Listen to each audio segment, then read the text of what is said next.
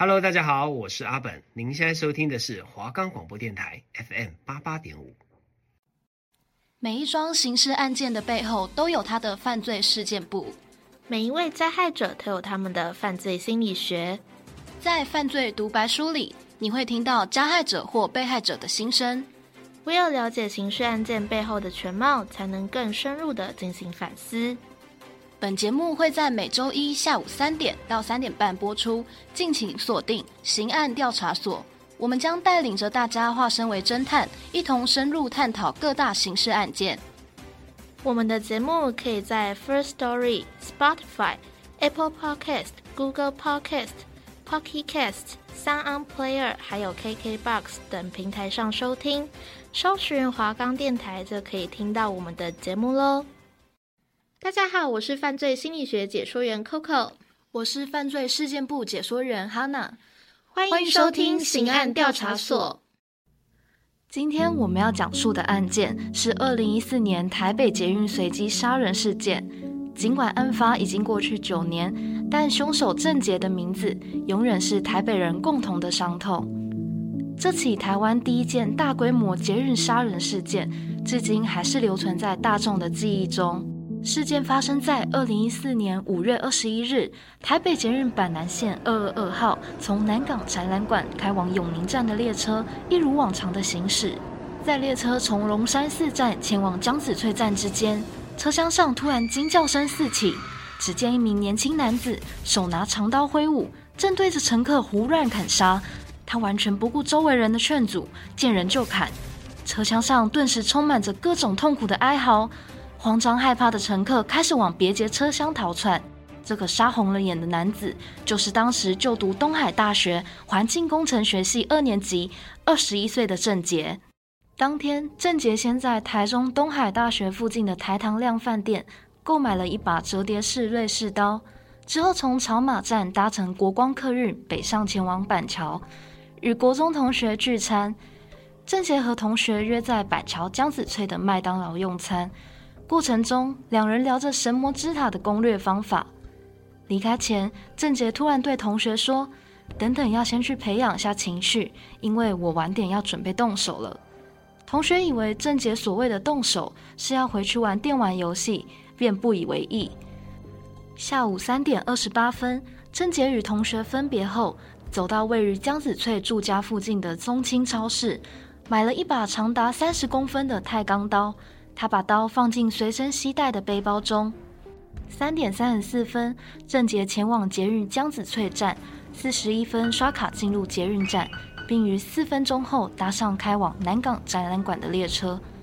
他看着手表计算时间，盘算着要在哪站动手。最后，郑杰决定选在北捷最长站距，也就是龙山寺站开往江子翠站长达三分四十六秒之久的空档动手。他内心设想，北捷板南线每节车厢是连通的，不像台铁或高铁有通道门阻挡。在这长达三分多钟的行驶时间，所有乘客都将被封闭在车厢内，无法脱逃，是最佳的犯案时间。考察完之后，郑捷在国父纪念馆站下车，又往回程的方向搭乘。下午四点二十二分，列车从龙山寺站发车，往江子翠站行驶。这时，郑杰拿出两把愈长的刀，开始了他蓄谋已久的无差别杀人行凶。从倒数第二节车厢开始，郑杰先刺杀正在休息的三名乘客，其他多半使用手机，并未察觉。此时，郑杰大开杀戒，他从第五车厢一路砍到第二车厢，手起刀落，见人就砍，见人就刺，尤其针对腹部与胸部为主要落刀范围。如果被害者被砍杀完没有倒地，郑捷就会马上回头补刀，直到伤者倒地为止。其中一名女性旅客被砍了四刀之后，苦苦向郑捷哀求说：“你已经砍了四刀，请不要杀我好吗？”郑捷才停手。郑捷的攻击行为极为猛烈，现场一片血淋淋，乘客像大草原上被狮子追赶的羚羊一般惊呼奔逃，车厢内哀嚎声四起。一直到列车第二节车厢后，郑捷才被乘客们合力用雨伞压制，才停止他的杀戮。四点二十六分，列车到达江子翠站后，随着车厢门开启，只见还活着的乘客们用最快的速度奔离列车。而郑捷呢？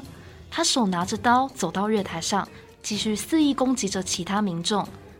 群众们奋力抵抗，郑捷找不到时机行凶，只能挣脱逃往二楼的出口。过程中，一位六十二岁的民众把他拦住，并绊倒了郑杰。数位见义勇为的旅客抓准时机，合力把郑杰围住。有人出拳，有人用雨伞、背包打他，也有人直接搬垃圾桶、报纸回收架，试图阻止他，才将郑杰制服。下午四点三十分，新北市政府海山分局江翠派出所的员警将郑杰以现行犯的身份逮捕。这起北捷无差别杀人事件，总共造成四人死亡，二十四人轻重伤。案发后，甚至有许多民众不敢搭捷运，搞得大家人心惶惶。究竟郑捷为什么要做这样的事呢？对于案发过程，你们多少都有从新闻了解过了。很多不了解郑捷的人，只会根据他的犯罪行为评论他。其实，在判决书上，郑捷被判定是自恋型人格，他会过度夸大自我重要性，并欠缺同理他人的能力。只要有一些些事情损害到他的个人利益，或者他遭遇到他所理解的不公平对待，郑捷就会产生杀人的念头。正常情况下，自恋型人格并不会都走向利用杀人的方式来宣泄。所以是什么样的环境造成郑杰的思想偏差呢？郑杰从小生长在一个平凡的小家庭，有不会打骂小孩的父母陪伴，还有一个乖巧的弟弟。郑捷的家境虽然算不上优渥，但也是个小康且温暖的家庭。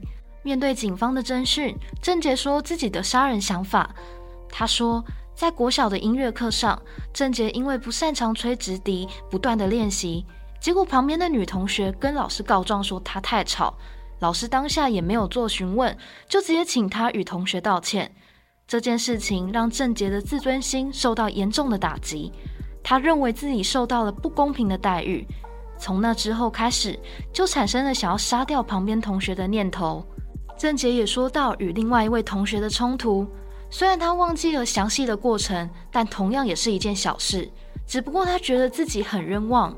于是他想干脆杀掉同学来泄愤，不过郑捷觉得找出这些同学真的太麻烦了，所以他在心中谋生了一个想要随机杀人的替代方案，来宣泄自己的委屈与不满。郑捷的求学之路并不顺利，他的国中老师主张严厉的处罚教育，会罚学生静坐、罚抄课文。郑捷说，这也对他的人格产生了很多的负面影响，他多次想要杀了这位老师。那段时间，郑捷甚至会随身携带美工刀。有一次，他被同学欺负，当下郑杰就用剪刀捅对方反击，幸好并没有造成伤害。这也是他唯一一次有暴力前科的记录。郑杰在十五岁时，就会在无名小站上写各种杀人的小说或者情节。只要在生活上遇到类似的挫折，他心里就会自然地冒出这些想要杀人的念头。他会以文字幻想来抒发情绪，其中，二零零八年十月六日，郑捷在《仇》这个作品中写道：“梦境里，你惨叫到肝胆俱裂，即使这样，还是难以消除我心头怨念。现实中，却已多年不见。不管你在海角天边，无论你躲得多远，将有个鬼找到跟随。总有一天，我要亲自送你进太平间，抓到你，我将不是人类。”每天断你三根指节，笑中带悲瞪你双眼，因为是你改变我身为凡人的一切。孩提时那暴怒的誓言，我牢记在每天每夜。我将自己生命局限，换来对毒誓的信念。天崩地裂，此仇我与你不共戴天。这种我誓死也要找到你，把你杀掉的内文，实在令人毛骨悚然。郑杰书写犯罪文章，让他的个人无名小站有两千多名粉丝。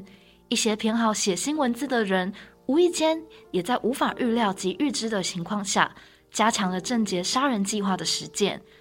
这样在网络上书写犯罪文章的方式，更强化了郑杰的杀人思考模式。他逐渐建立成一个虚无的世界观。他觉得自己的生活没有意义，也有了想轻生的想法。但同时，这想杀人的念头也给他继续活下去的力量。郑杰说，高中时期的老师教育方式比较宽松，那段时间是他最快乐的时光。也是他最不想杀人的时候。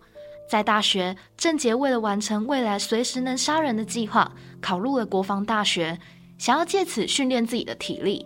但他的成绩并未达标，遭到退学，这又对他是一个非常重大的挫折伤害。之后，郑杰便转到了台中西屯的东海大学，不过又因为成绩不佳，惨遭校方退学。郑杰多次向身旁的人表达出他想杀人的想法。他也会跟同学说，他有想要砍人的负面情绪。郑杰甚至还有跟朋友警告说，下周就会动手。当天他约朋友出来吃饭的时候，同样也有发出杀人预告，但朋友不知道他会以什么样的方式，在哪里，在什么时间、什么地点，用什么方式作案。朋友在全然完全不知情的情况下，无法判断事情的真假，所以也无法向警方报案。毕竟有很大的几率被认为是恶作剧或者开玩笑的言论，谁也没有想到，在郑杰退学的前夕，这起惨无人道的北捷杀人事件就发生了。由于他的一切行为不算在精神病学的范畴里，而是自恋型人格的展现，郑杰其实一直以来都表达出他的想法，等待身边的人来发现、来关心，甚至是制止他。谁也没想到，他居然真的会去实践。最后，因为郑杰杀人的手段、情节重大，以及考量他犯后的态度，法官认为他无法教化，判处死刑。二零一六年五月十日，郑捷枪决伏法，成为台湾史上第二快从定验至执行仅短短十八天的死刑犯。随着一声枪响，结束了他悲惨邪恶的一生。接着进入犯罪心理学单元，贴心提醒：以下内容会出现犯罪心理学专有名词，但不用担心，Coco 会解释给你听。有啊，全天下没有一个爸爸妈妈要一个二十年去养一个杀人犯。这件当年震惊台湾社会的案件，随着郑捷被处决，成了一个大家心中无法抹去的问号。经过这么多年了，对于他为何杀人，社会还是存在着许多的困惑。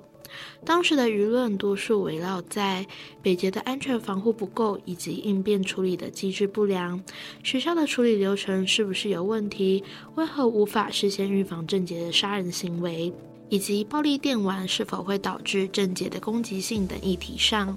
然而，在一片的大法声当中，法务部只用了十八天的时间，无预警的将郑捷枪决。但是，事情真的落幕了吗？你真的了解事情是如何发生的吗？知道要怎么做才可以减少类似的事情发生？如果我们缺乏对于症结全面性的了解，那我们就不是真正的知道。现在要再进一步去理解症结，已经是不可能的事情了。但是我还是希望可以从现有的资料以及专家的分析与推论，尽可能的多方了解症结的犯罪心理学。首先，我要跟你讨论的是郑捷的精神与人格分析。郑捷经过台大医院的精神鉴定结果为正常，但是具有反社会自恋型的人格特质，欠缺对他人遭遇的同理心。也就是说，郑捷没有符合诊断为精神疾病的标准。虽然报告是说他有反社会的特质，但是他和一般反社会人格不太一样。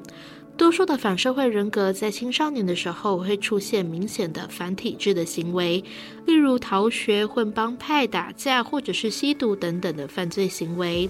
但是郑杰在大学之前并没有很明显的行为问题，除了国中为了反击而捅伤同学，郑杰在学校里甚至是属于表现很优良的一群人，没有其他重大行为问题的记录。唯一的迹象是，郑捷从小学开始就有持续想杀人的念头，而且这个念头似乎越来越强烈，直到他真的去执行杀人计划。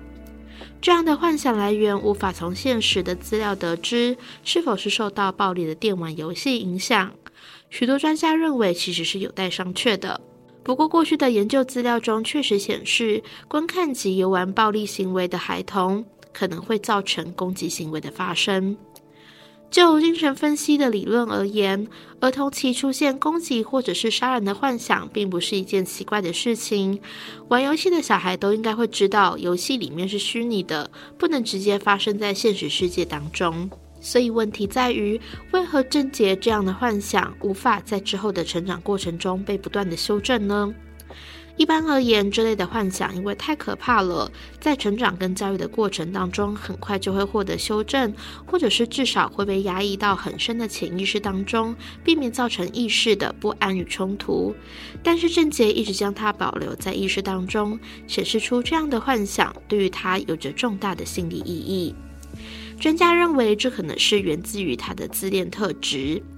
郑杰似乎有着强烈的自恋需求，他的自恋结构在成长的过程当中，不知道为什么封闭起来了。他拒绝随着外界的环境进行修正。通常这样的情形是因为早期的发展过程中经历了太大的挫折与失败，例如郑杰遭到同学跟老师的误会，或者是受到老师严厉的处罚，无法获得家庭系统支撑等，造成自恋型的人格能量撤回到郑杰自己的内在。郑杰向警方供称，因为父母对他的期望太高了，觉得求学太累，活得很辛苦。从小学五年级开始就计划这起杀人案，对于砍人杀人的方案一点也不后悔，还很舒坦，因为已经圆梦了。如果再来一次，会杀更多人。郑捷从小对文字语言就相当有天赋，以及展现高强度的兴趣。考进国防大学工科之后，因为没有兴趣，惨遭退学。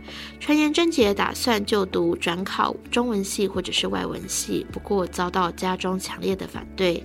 在家长的坚持下，郑姐仍然很努力地考上东海环工系，但是她对于理工没有兴趣，郁郁寡欢。整天沉迷在网络的世界里面，撰写奇幻血腥的小说成了他现实生活中唯一能够让他感到存在感的事情。郑杰似乎在主观上面觉得自己没有达到父母的要求，他一直很想要满足父母的期待，很在意父母的想法。或许是这样的期待，让他在行为上还是尽可能满足父母的要求，所以求学的过程中没有出现太明显的反社会行为，而他只能将所有负面的情绪转向维持一个全能且自大的杀人幻想，来抵抗自恋的脆弱感。我认为这可能和他喜欢写作与喜欢想象的特质有关，借由无限制的想象来得到满足。而因为后来一直没有出现足以能够代替郑杰自恋需求的事物，因而保留且不断强化他想杀人的幻想。郑杰说：“我从小就立下志愿，要轰轰烈烈地杀了一群人，然后被判死刑也无所谓。”他在网志源头对于自己的自述是男生们的大哥，郭晓每天揍女生揍得很爽，但是班上有两个女生惹不起，发誓长大要杀了他们。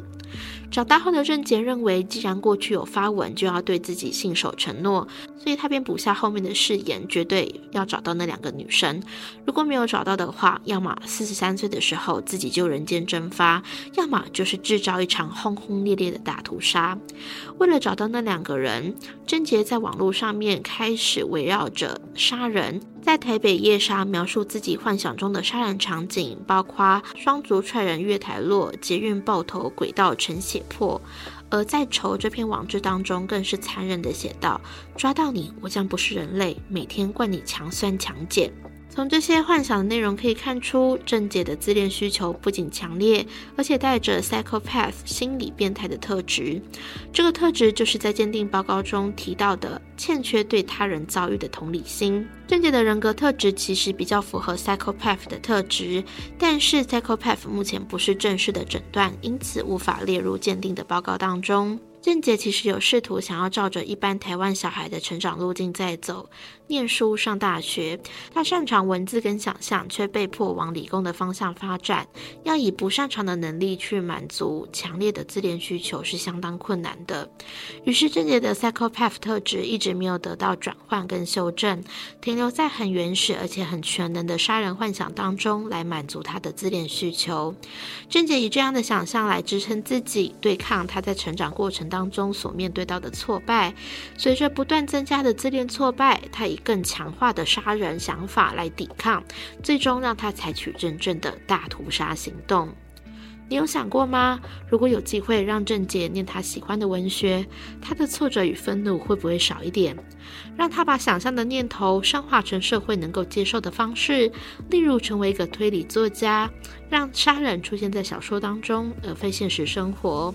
另外一个很重要的特征是，刚刚犯罪事件簿哈娜有提到，郑姐有明显的自杀意念。他向警方说：“我从小学就想要自杀，不过没有勇气，只好透过杀人被判死刑，才能结束我这痛苦的一生。”也说：“我从小到大都没有交过女朋友，因为我自认为是个没有未来的人。”一般的反社会人格会将愤怒以及攻击朝向外界，比较不会朝向自我，导致忧郁与自杀意念。而郑捷不同，他的杀人计划一开始就包含了自己的死亡，希望自己因为杀人而被判死刑。他一直有毁掉自己的想法，虽然他自己说没有勇气去做，不过我觉得他缺少的不是勇气，而是如果真正的就这样子去自杀的话。最终只会觉得自己就是一个失败的人，这个无法解决他的自恋需求，所以他的杀人计划同时可以满足他的内在两种需求：一方面有着做大事、自恋的满足，同时又可以毁掉自己。这是他为何会持续保留与发展屠杀人的幻想的重要心理需求。此外，专家也注意到一件事情，可能是属于更深的潜意识欲望，那就是郑杰的随机杀人计划，同时也是对于自己家庭的一种攻击。他在高中的毕业纪念册上留下一个诡异的留言：“我没有放火烧我家。”专家认为这句话在他的潜意识当中慢慢演变成：“我以随机杀人来毁掉我的家。”从小，他的父母似乎没有真正的了解这个小孩，不断的要求郑杰往他们希望的路去走，这使郑杰一直活在压抑、愤怒与不甘的情绪当中。不过，他应该还是希望可以得到父母的认同，不然郑杰也不会一路上还是选择听父母的话。他在犯案的时候，还是想要见爸妈，显示他对父母的回应还是有所期待的。郑捷的家确实是因为这个事件受到很大的伤害，尤其是他的父母。他父母的做法其实是这个社会当中多数父母对待小孩的方式，满怀着爱意为小孩做所有的决定，却忽略了小孩真正的特质与需求，造成小孩成长的扭曲。对于这些小孩而言，父母对他们造成的扭曲使他们感到痛苦万分。可是同时，他们又清楚的知道，也感觉得到父母是爱他们的。这样的冲突容易在小孩的内在造成压抑与分裂，一辈子不断困扰着他们，甚至影响他们面对自己未来的家庭。很多人可能就干脆像郑杰这样选择放弃亲密关系。郑杰父母只是很碰巧的生到有着 psychopath 特质的小孩。还记得前面我们与恶的距离里面讲的吗？全天下没有一个爸爸妈妈要花二十年的时间去养一个杀人犯。然而，整个社会其实都缺乏面对不同特质小孩的成长回应，因为当郑捷多次向身旁的人求救的时候，没有一个人觉察，也不知道要如何处理，甚至没有任何人去通报。他网志上那些粉丝也没有任何人觉得不对劲，反而更支持郑捷，这大大的满足他的自恋人格。更令人担心的是，这样扭曲的过程会造成各种不同形态的自恋困扰。因为不同的人格特质与环境，可能会让人成为一个退缩的习惯者、家庭暴力中的施暴者、恋物癖、偷窥狂与暴露狂，也可能是强奸犯，甚至是疯狂的杀人者。这些都会让周围的人以及社会付出惨痛的代价。如果能够长期的去理解他们，理解症结，观察他们之后的心理变化与可能的发展。可能可以获得更多的资讯来了解他们的社会问题以及解决的方法。这么做其实有更积极的存在价值。我认为这才是社会对于这些犯罪行为人真正要去做的事情。那哈娜，在你了解郑捷在北捷的无差别杀人事件之后，你有什么样的心得？有什么样的独白书要分享呢？好，听完郑杰这起案件，我得到了蛮多的启发，也有很多感想。像是郑杰，他虽然是有自恋型人格，他没有办法控制自己的情绪，也没有办法找到正确的抒发管道。虽然他有在无名小站上面写，那是一个抒发方式，但是他还是想要以实践这件事情，才能解他的心头怨念。就像他那篇仇的文章没有写到嘛，那我们撇除他是自恋型人格。那一般就是我们周围的家人、朋友或者是同学们，如果有多次向你表达他们的一些负面能量之类的，我们不要就是像正杰的朋友一样不以为意，就是觉得好像没什么。我们还是要试着去多多关心周围身旁的人，就是关心一下他们有没有什么需要帮忙的方式，或许就不会发生像郑杰杀人事件一样这种悲剧。然后案件里面有说到，郑捷杀人的时候有很多乘客，为什么没有办法及时逃脱？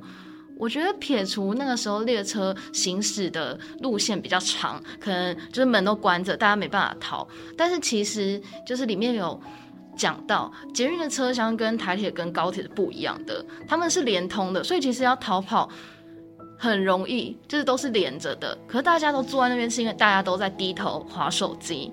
那么，所以我们其实不要觉得危险不会发生在我们身边。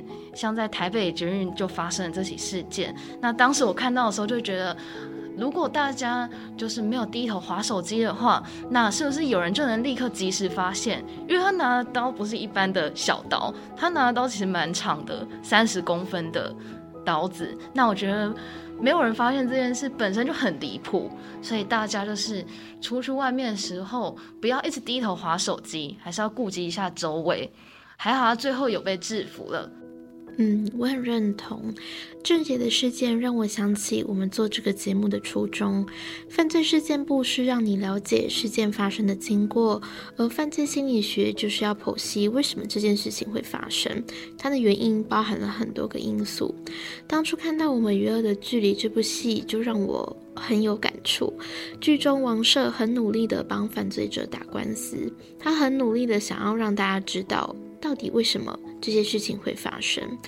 律师不是心理师，但是他们都一样在探究事件发生的原因，只是从不同的方向着手。台湾一堆死刑犯等着伏法，他们可能等了五年、十年，甚至更久，但是法务部只用了十八天，只用了十八天就枪决郑捷。在一堆谜团尚未解开以前，我很替郑捷感到惋惜。我并不是心疼郑捷伏法，毕竟他的作为牺牲了很多宝贵的生命。但是我对于无法让社会大众以不同的观点了解郑杰这件事情感到很可惜。我们的社会也需要去试着理解，这样的事情不是只有单一个因素，有许多不同的环节需要去理清。事件一发生的时候，可能会激起。群众的愤慨，这是可以理解的，但是不要只是求一个简单的答案，或者是谁要负责，谁的错？是郑捷的错吗？是他爸妈的错吗？或是谁的错？不要只是为了平息不安与愤怒的情绪，急着让他付出代价，然后快速的被我们台湾人遗忘。就像剧中王赦说的，就算被这个社会讨厌的人，他也应该接受司法程序正义的保障。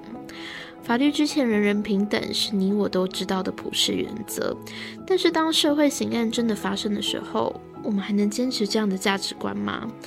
不论是否要判死刑，我觉得都应该要先尽可能的去尝试理解一下犯罪者他们的内心世界。你唯有理解，才可以找出更多事情会发生的成因。知道了为什么会发生，你才有办法去做预防。我相信，无论多么可怕的行为，背后一定有他的心理成因。我们要多去理解他们，而不是只是想要消灭他们。甚至是越可怕的行为，越要去深入的理解。郑捷的事件留下的伤疤与遗憾，值得你细细思考。那这集刑案调查所就到这边，大家拜拜，拜拜。